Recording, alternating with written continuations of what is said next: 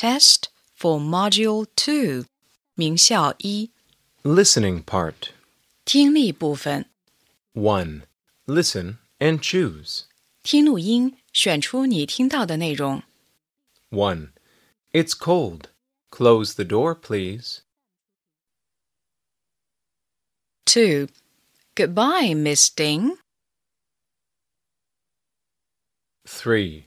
My father can fly a kite. 4. I'm a mouse. My ears are big. 5. Look at my pear. It's big. 6. Good night, Mom and Dad. 7. Stand up, please. 8.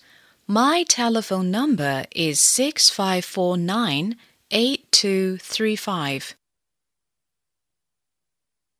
2. Listen and choose. 听录音，选出你听到的句子。 1. This is Mr. Lee. He is tall. 2.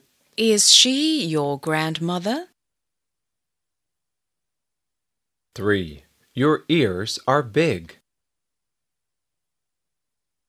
4. Open the box. 5. He can draw, but he can't sing. 3. Listen and choose. 听录音，选出正确的应答句或问句。 1. Good evening. 2. Who are you?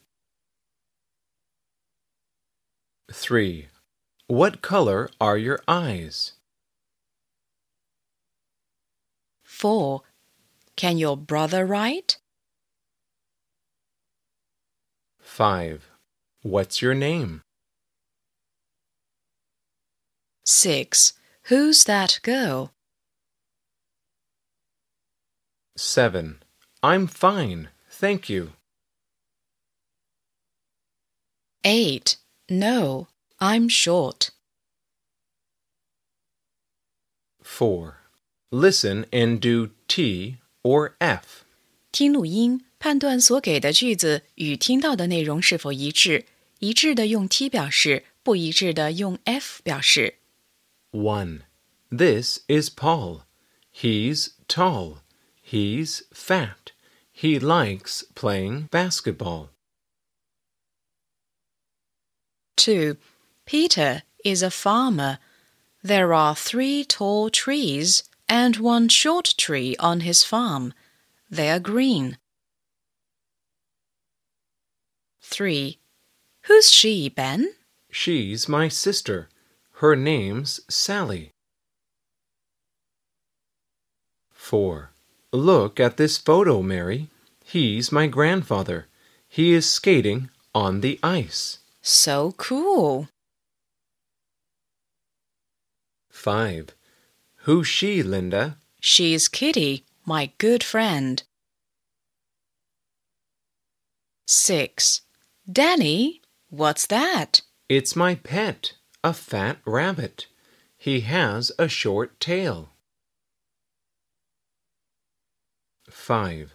Listen to the passage and choose the right answer.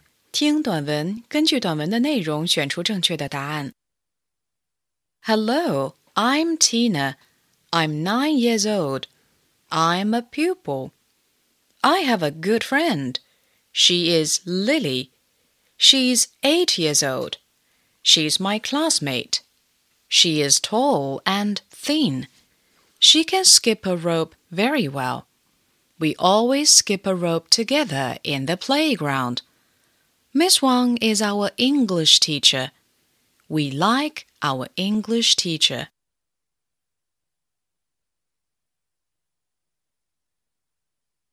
Six.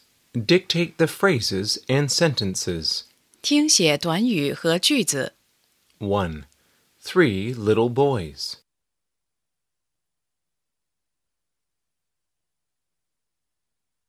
2. Two red eyes.